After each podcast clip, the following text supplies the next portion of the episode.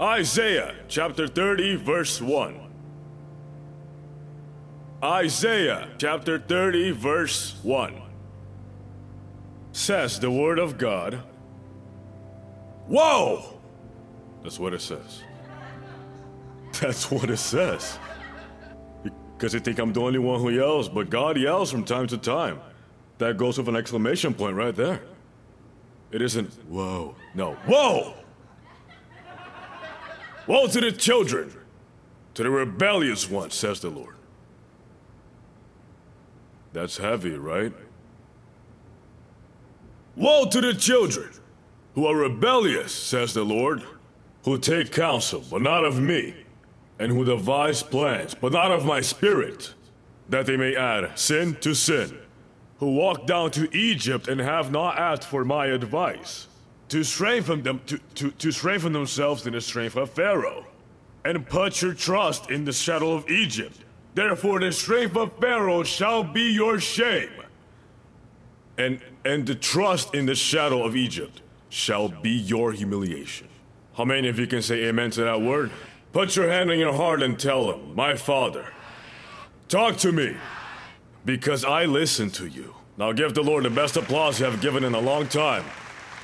Come on, let it be heard in heaven.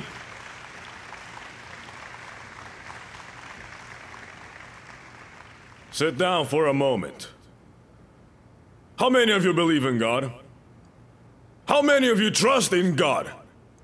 How many of you have a devotion to God?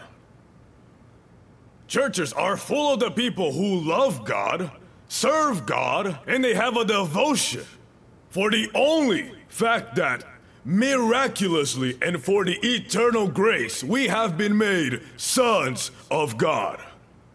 I don't know if you're following me. You are a son of God.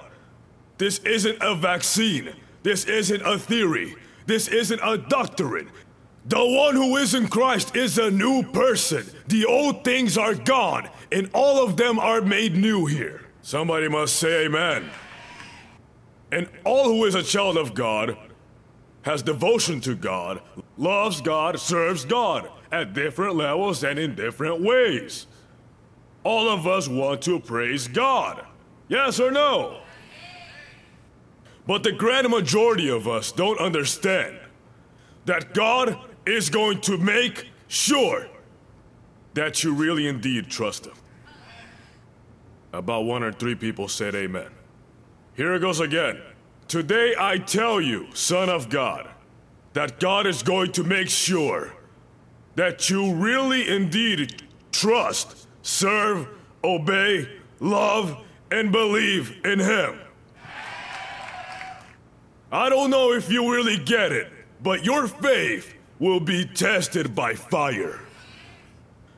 And one of the problems that we, the evangelical Christian church, have we have the syndrome of Peter.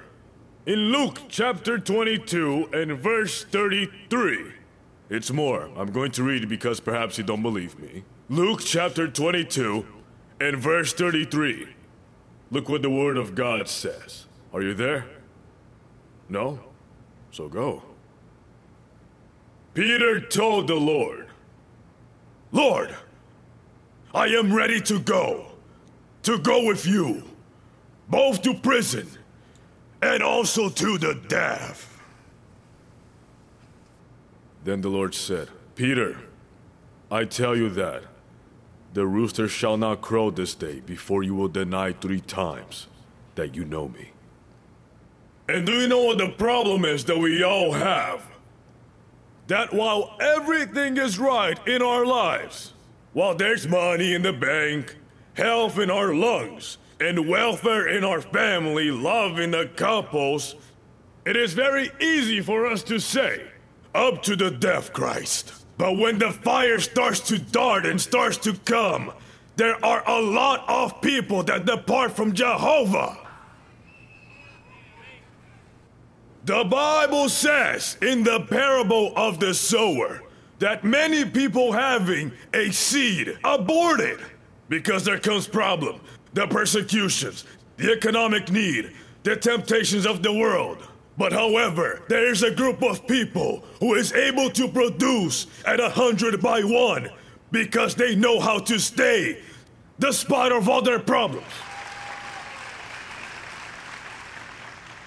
And in the text that we just read, the Lord begins very empath- emphatically saying, Hey, whoa, whoa, sort of speaking, woe to the children who turn away. But he's not talking about turning away from his love. He was talking about pushing afar from their trust in him at a difficult time. There are many people in the church that while everything goes right, they walk along perfectly with the Lord. But when the problem comes, it's like their confidence crumbles and they start doing things as they used to when they lived in the flesh. Oh my god. I didn't know this was going to cause such a heavy effect. If I had known, I would have preached about John 3:16. But this is what God told me to tell you.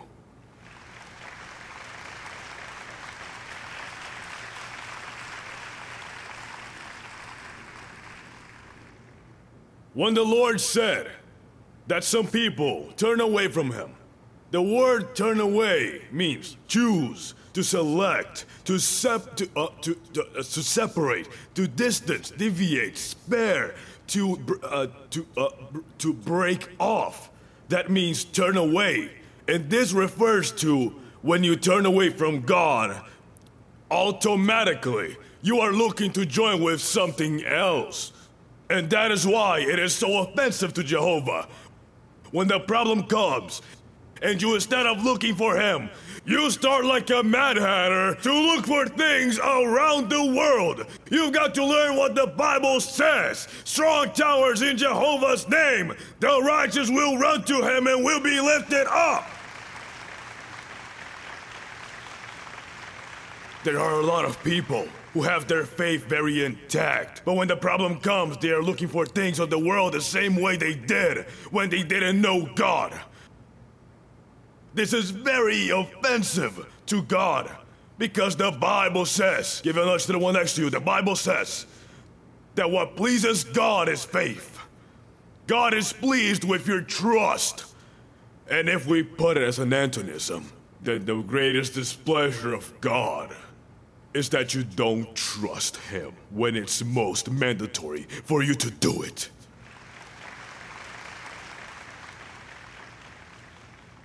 In the book of Judges, chapter 3, verse 7, says, So the children of Israel did evil in the sight of Jehovah. They forgot the Jehovah their God and served the Baals and the idols of Asherah. These are the children of Israel. They were serving God, but when things get hard, they go to serve the idols. Do you know the number of people in the church who can sing as Christians and can worship like Christians, but they go and solve problems like the mundane?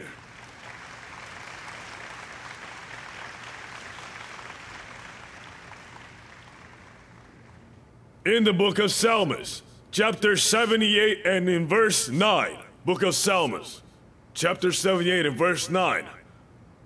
Look at what the word of God says. Well, that's if you dare. Says, the children of Ephraim, being armed and carrying bows, turned back in the day of the battle. They did not keep the covenant of God. Were the sons of uh, uh, Ephraim sons of God? But when the war came, and what did they do? They turned back. They refused to walk in his law and forgot his words and his wonders that he had showed them. Marvelous things he did in the sight of their fathers in the land of Egypt, in the field of Zoan. Look at what it says in verse 19. And they talked against God. And they talked against God. Have you seen the people who in a difficult moment say, I don't know what God is thinking? I serve him a lot. I'm always hallelujah, hallelujah, hallelujah, hallelujah. And look how Jehovah treats me. However, the one who is a devil is doing better than me. They spoke against God, they said. Can God prepare a table in the wilderness? They began to doubt God. Says, Behold, he struck the rock so that the waters gushed out. But can he bring bread also? Can he provide meat for his people? And so the Lord heard Jehovah, and he was furious. So a fire was kindled against Jacob, and the anger also came up against Israel, because he did not believe in who? Believe in God, and did not trust in his salvation. Anybody heard this? That's the problem that many people in the church have. You are very good Christian to say hallelujah on Sundays and Wednesdays. But when the letter from the judge comes, or the doctor diagnosis come, you go and look for anything instead of looking for the King of Kings and the Lord of Lords. He is your healer. He is your liberator. He can do everything. There's nothing in this world that he. Lots of Christians taking pills. Listen, they don't realize because they're on drugs a lot. They're Christian addicts. And Prozac, and Mozac, and Tozac, and this. They're on drugs! And psychology, and psychiatrist, and the doctor, and Joe Blow, and a beverage that my grandma recommended to me. They're even wizards. And this product, and this product releases everything. What product? It's not the product. I am Jehovah, your healer.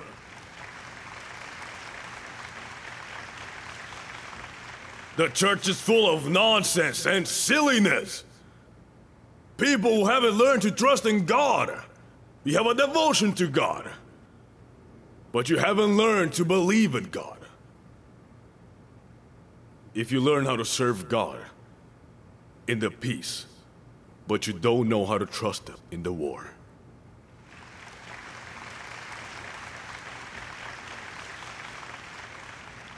Ephraim was a tribe that worshiped Jehovah. But when things turned difficult, they forgot about him. They forgot and preferred to do according to flesh, preferred to trust in things from the flesh and not in God who can do everything.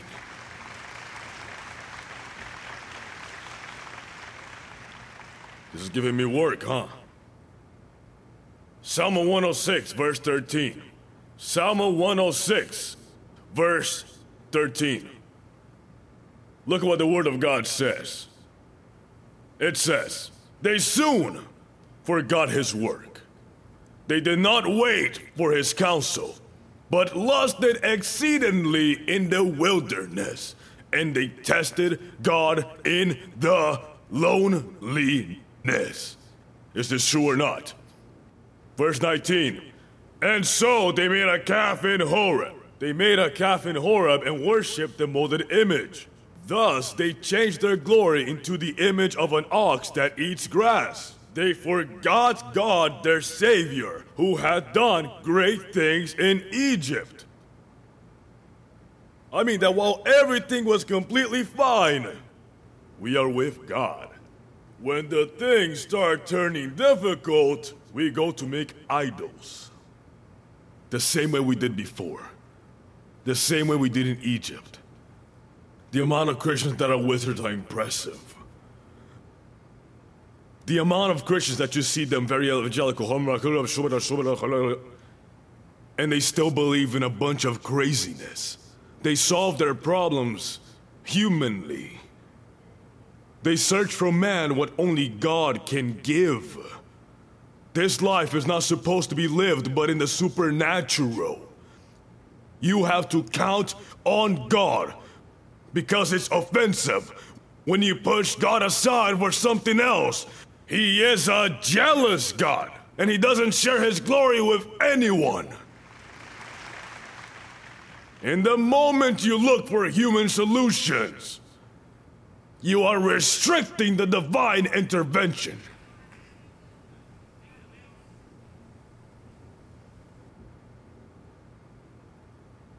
What happened with fasting? What happened with praying? What happened? What's the person asked me? He told me, Pastor, have you preached in the in the in the uh, African continent? I told him, of course I have. And have you preached in the European continent? I told him, of course. And he told me, why do more miracles happen in the African continent than in the European continent? I told him, very simple. Because in the European continent has marvelous medical programs. Marvelous! I have preached in Copenhagen. There in Denmark, it is against the law that a citizen is poor. If you don't go to get your check, the police will take you in. You aren't listening. Listen carefully. There was a big amount of homeless. Because you know that being homeless doesn't have anything to do besides just because a guy wanted to smoke marijuana instead of working. Don't come with stories. Because I've never been homeless and I came in the boat the other day.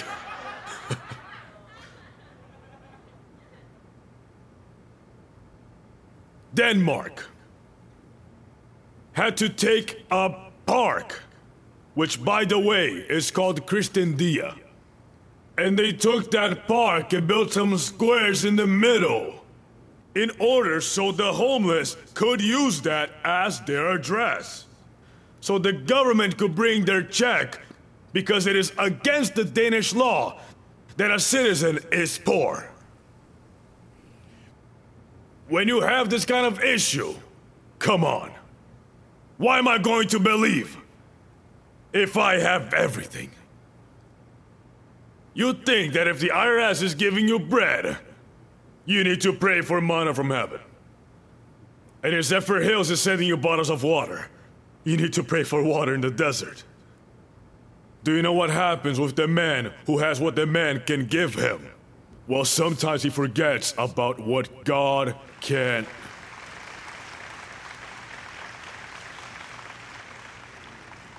Is anyone understanding this? I came to a ministry, an event that was made in Dominican Republic. I've never preached in that such a poor area of my country.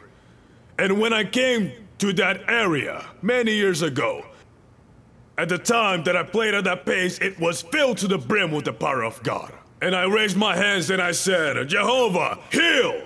And suddenly people began to yell. That was all I said, heal! And suddenly people began to yell, and I started to hear testimonies. Guys, I've never in my life, honestly, until that moment, have ever heard that God fixes teeth. And people started to come with filled teeth, with new teeth, with all kinds of beautiful smiles. Many people with grown teeth. And you will ask, why? Because you have a dentist anointing? No! The thing is, those people could have never paid. For that reason, they decided to believe. And for trusting in God, the Lord.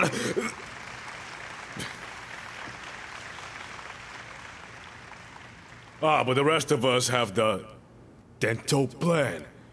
Even your dog has a dental plan. Then why should we believe? Nowadays we live.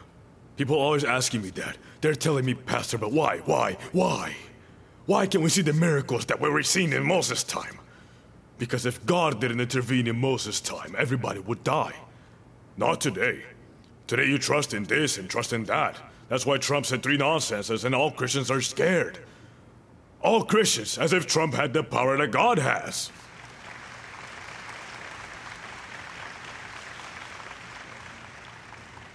I don't know if you're understanding me. Leave him do all he wants to do, say all he wants to say, get into everything he wants to intervene. If you're a servant of God, you don't count on Pharaoh, you don't count on Jehovah. He is a lot higher than the government of the United States. The angel of Jehovah is the one who camps next to you and defends you, and there is nobody who touches you if God is with you. Hallelujah! Hallelujah! So chill out. I said chill. The text I just read, in, in, in our text of Isaiah 30, God is so upset.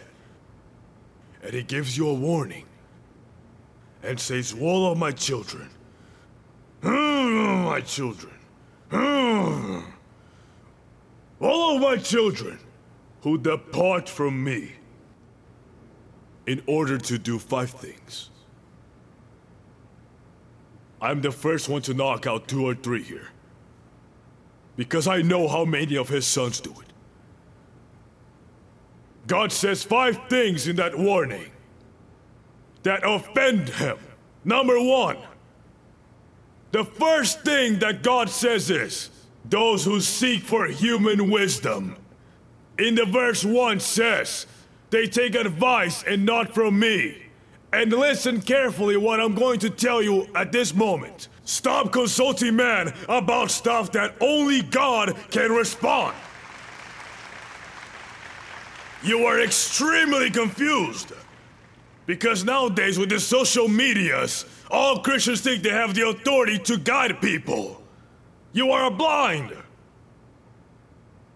Do you know how many people will have to be held accountable before God? The Bible says, Let not many of you become teachers, knowing that we shall receive a stricter judgment. There are a bunch of Christians nowadays using social media as if God had given them the authority to do it.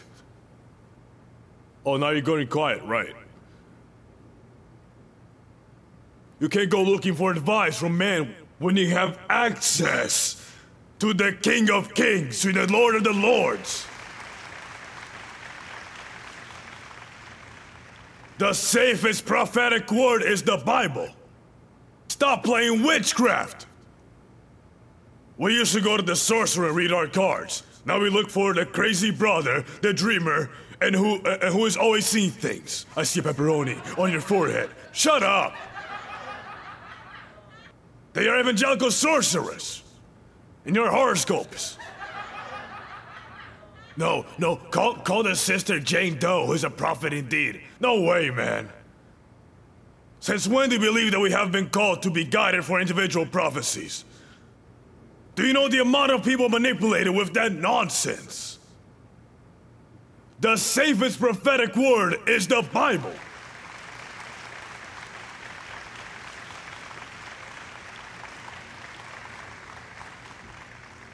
There was a man named Dean Sherman, a very powerful man of God.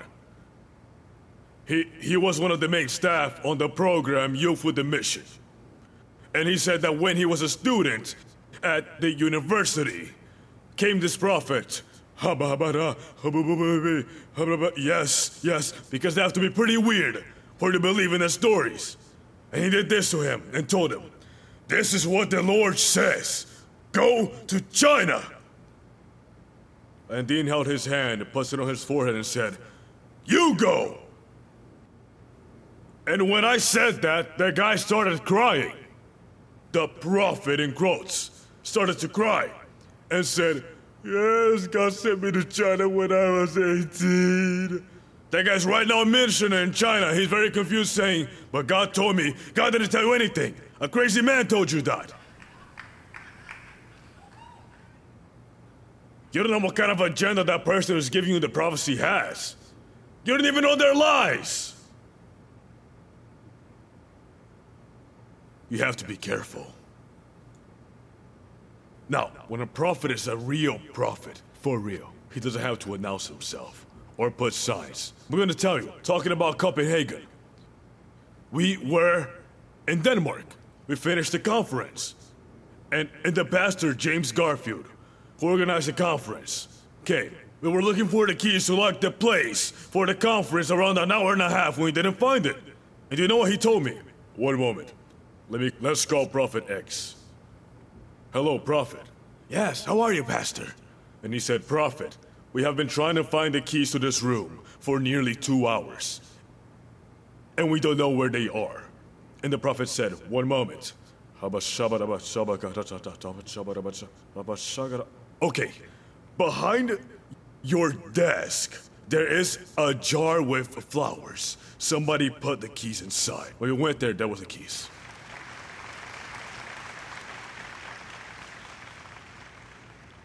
That's a prophet. No, the Lord tells you this. The Lord tells you this, and the Lord is very ugly for you. That girl is very pretty for you. You're very bad for her. What's that? Oprah Winfrey's prophecy. Nonsense, silliness. You can't be looking for in a man what only God can give you. The Word is what you have to look for. The Word is what you have to. The Word. Lamp is to my feet, your Word, oh God. Holy, holy. The first problem the Lord said is Woe to those who are seeking human wisdom, who take advice. Stop looking for so much advice. Start to pray. Start to pray. Start to pray. The mediator between God and you is not your leader. The mediator between God and you is Jesus. And you have access to Jesus. Some people are driving the leaders crazy. They're driving them crazy. They're driving them crazy. The poor leaders like this. Six in a row. I get a divorce. No, I won't get a divorce, right? I got a divorce. I will get a divorce. My brother got a divorce. What's that? And the leaders like this, all ramshackle. Pray. Talk to God. Secure your answer. Read the word. Live the principles. Walk in the light of the scriptures. What happens? Do you know what happens? We were so witchy. Huh? We were very witchy. We were all witchy. Don't look at me like that. They read and read uh, the, the, the, the, the, the and this. Uh, and one day a person told me, Look, look, I see a stone in your path and it was a booger. You think it's a lie, but it's true. That was when I started to realize the liars that they were. It was a booger. I cleared that stone from the path in a second. Uh, all of you here went to the witches, and you know very well that the witches had more disrupted than you were. Destroyed families. It was like the devil had a field day with them. And he used to go, it was like when I used to accompany my aunt to the witches, I used to say, but these people are worse. These people are worse than all my aunts. My aunt's arriving in Mercedes Benz and the witches peeling bananas. How ridiculous is that? The second thing, the second thing that displeases God because he considers that his he, he considers that his people are turning away is when you look for a blanket that is not in his spirit. What is a blanket? It's something that protects you. It's something that keeps you. And I'm gonna tell you in the name of Jesus, you have to get in the unction of the Holy Spirit of God. Be careful. Listen to me. The Bible says that in the Spirit that will come in the last times is the Spirit of the Antichrist. And do you know what's the significance of the word Christ? The anointed. And then the spirit that is going to reign in these last times is the anti anointing. Anti anointing. Everyone is he speaking against the anointing of the Spirit, the miracles, the motion of the Spirit. These are Antichrist. In the Old Testament, God the Father ministered. In the Gospels, God, the Son of Emmanuel, ministered. But after the Gospels, starting from the book of Acts, which is the only book that doesn't end in amen because it's still being written, starting from that point, the minister is the Holy Spirit of God. And you are supposed to live in that unction. That is your blanket. I say that is your blanket. Stop calling that cousin of yours. No, let's see if it can give me a hand. What's that? You have the Holy Spirit, and greater is the one who is in you, the one who walks in the world.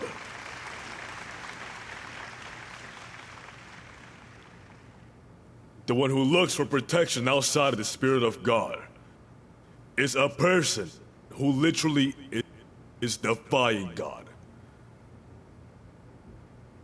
Literally. Tell the one next to you, it's you who they're talking to. You're supposed to live in the supernatural. You're supposed to literally seek so much the Spirit of God that everything in your home, in your job, in your cells, in the kitchen of your house, in the bed, everything be saturated, full of the Spirit of God. Who dwells in the secret place of the Most High shall abide under the shadow of the Almighty. People told me that Psalm 91 is for everybody. No. No. Inhabit means dwell or live, to stay. If you inhabit in God's presence and you get in there 24 hours a day, then you dwell under the shadow of the omnipotent. Psalm 91 is for those who look for anointing. Yes or no? In the Old Testament, the anointing, or the oil of anointing, had even to be paid for because they had to look for species, the finest. And it was necessary to seek for them many times and harvest them and bring them to the high priest so they could make oil for the anointing. And the problem that we have nowadays is that we think that it will come for free. It doesn't work that way. If you read Benny Hinn's book, Good Morning Holy Spirit, in 20 minutes, it doesn't mean that it didn't take him 20 years to receive that anointing.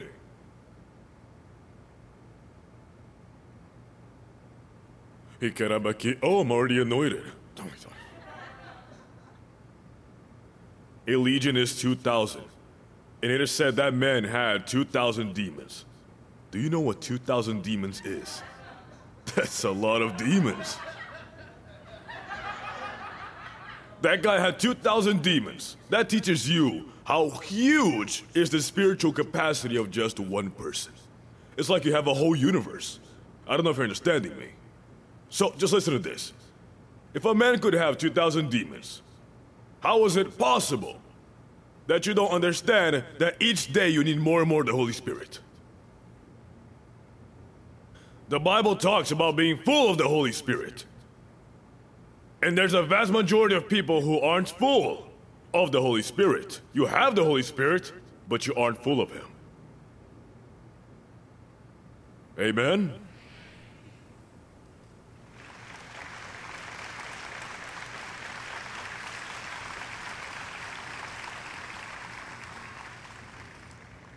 Three. God says that walks away who descends to Egypt without asking from his mouth. And listen carefully to what I'm going to tell you at this moment. There are many people that don't understand that when they make decisions that God never told them to make, they're not turning away from the church or from the pastor or from the brothers, but from God. Why does the Bible say that man decided to go to Jericho, but never says that he asked Jehovah? And that is why the thieves waited for him. We cannot move depending on human logic. One of the problems that the patriarchs had was that when things turned difficult, they used to go to Egypt. Because there- there's money there, there's money, there's the good thing. To some of them, God told them to go, and to others, not to. Look, He told Abraham, descend, and He told Isaac, not to dare to descend. And you have to live on that way. You can't be guided by, because I'm so intelligent, I know what I do. No. You have to wait for the Word of God.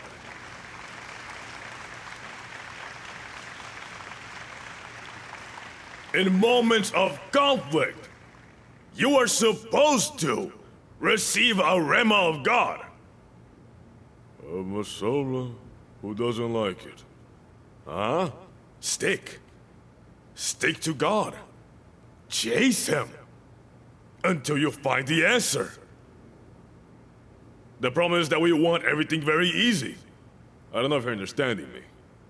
There's a generation that wants everything easy. That's why so many people steal from everybody. On TV, the Abdomizer. You just rub it on your belly button. 20 seconds a day. And now look.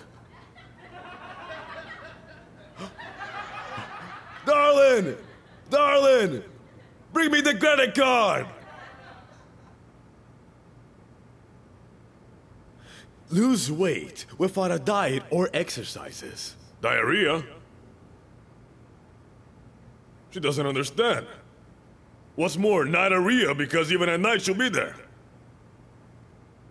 And how's that? Lose weight without a diet.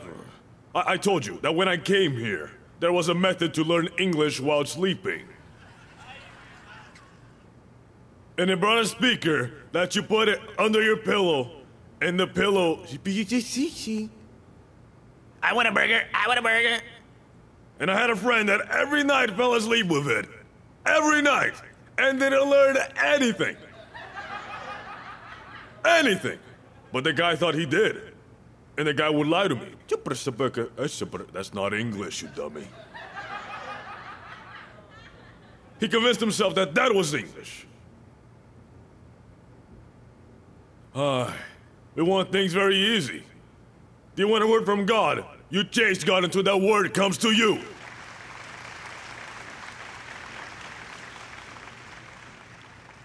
It's easier by Google, isn't it? What can I do in case of. Do you know the amount of people who moved to Orlando for the profit of Mickey Mouse? And they come with such a face to me sometimes and said, Pastor, I was visiting, we were doing very badly. And I said, You're going to be even worse. Who sent you? Oh, Pastor, but the people say that in Orlando there's a lot of work. it's not like that. It's not like that. You've got to be where God told you to stay.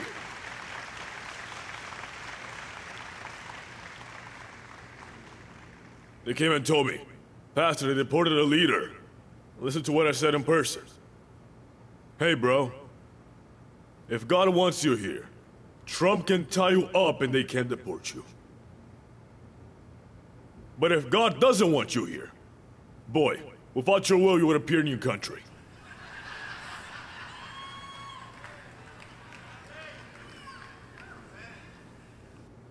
You must learn to understand that.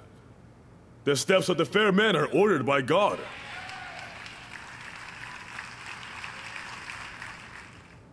So, when you're descending to Egypt by logic only, without waiting for the, the, the God's answer, you're going to get into trouble. I don't know if you're understanding me. Not everything that shines. So, so sad that people always say it after. They always say it after. It'd be better that you learned it before. Because it would save a bunch of problems. There are many things that look good, but they aren't. There are many things that don't look good, but they are. What God wants for you. That's why we have to live guided by His mouth.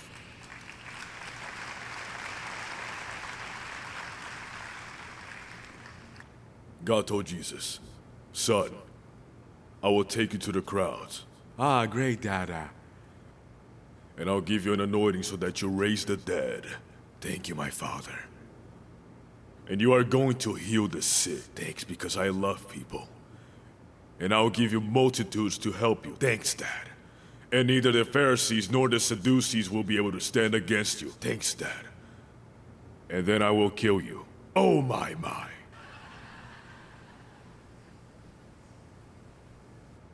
If he trusted in him, in one, he must trust in another too. Yes or no? People don't understand that Jesus was 100% God, but he was 100% man. Jesus didn't come here in his deity, he came as a man. He came as a man. All what Jesus did, he did it by the faith that you and I can have. Huh? He did it by the devotion that you and I can have. It wouldn't have been fair if Jesus came as God because he couldn't die, because God can't die. When the Verb comes to flesh, he was very subject to all of his flesh. So that is why he prayed, because he had to depend on God. That's why he had to have faith for the miracles to happen. I don't know if you're understanding me. That's why the cross hurt him. That's why he cried at Gethsemane. That is why he felt cold and felt hungry. So many things that God told him required an extreme confidence. Yes or no? Imagine, James, James, James. I'm going to kill you. But don't worry. Three days later, you're going to be resurrected. ah, he won't tell me. Yes. the first one who wouldn't have paid attention would have been me because my dad would have said it. I know I wouldn't rise again. That dude would have placed a stone in the coffin so I wouldn't get up and suffocate myself and die. He had to trust. Anybody understand that? I said he had to trust. So you can't move but by God's mouth.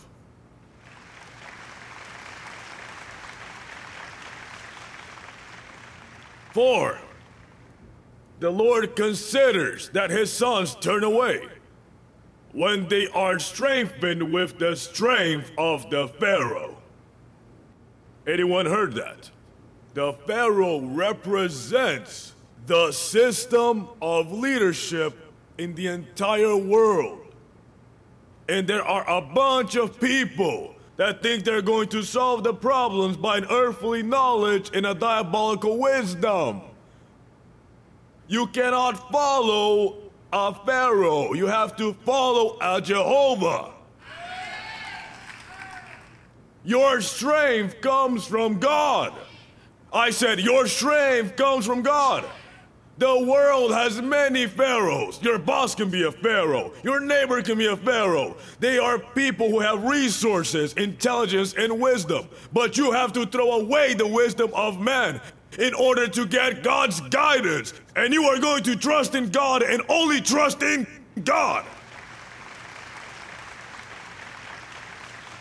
And for the last one, the fifth thing that Jehovah considers that his sons turn away in a difficult moment is when their hope is in the shadow of Egypt. What does that mean?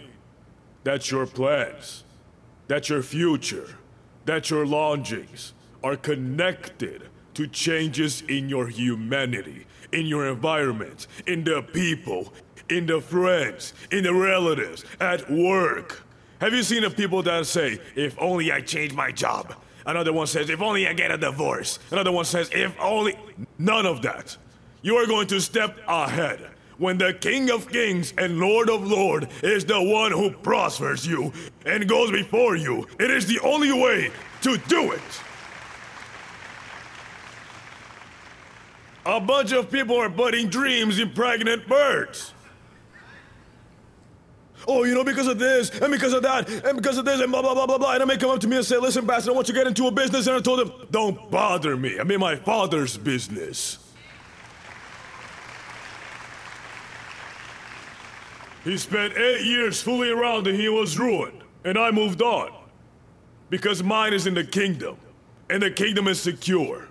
Governments come, governments go. The, the economy changes. A person can be a millionaire now and not have a penny in the other day. But the man who serves to Jehovah, the one who does God's will, the one who has his hope in the King of Kings and the Lord of Lords will always prosper. He will always be strong. He will always walk with